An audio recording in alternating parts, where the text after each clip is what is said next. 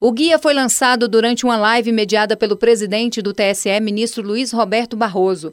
A publicação, além de incentivar a participação das mulheres na política, aborda como elas devem se proteger de comportamentos abusivos e de ódio nas redes sociais.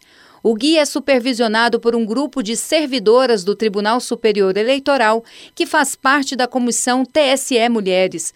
O material está disponível nas páginas Participa Mulher da Justiça Eleitoral e da Central dos Candidatos Eleições Municipais Brasil no Facebook. No bate-papo, a atriz Camila Pitanga destacou que romper as barreiras do preconceito foi um divisor de águas para a vida profissional. Eu torço muito que com essa campanha a gente possa chamar é, é, para, para acordar né, na sociedade brasileira de uma maneira geral, para que sejam caras muito diversas, para que a gente tenha mulheres do campo, para que a gente tenha mulheres indígenas. A live contou ainda com a participação de Natália Paiva, hand de políticas públicas do Instagram para a América Latina, e da representante do movimento Mulheres Negras, Ana Carolina Lourenço.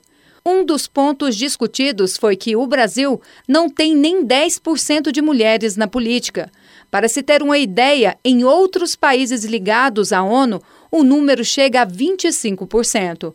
O presidente do TSE, ministro Luiz Roberto Barroso, acredita que esses dados podem ser melhorados. Nós precisamos ter mulheres e negros e mulheres negras em posições de liderança, tanto na iniciativa privada, como nas artes, como na vida pública, porque essa é a inspiração e motivação para jovens, porque senão ele pode ter a inspiração e a motivação errada. Do TSE, Mônica Vieira.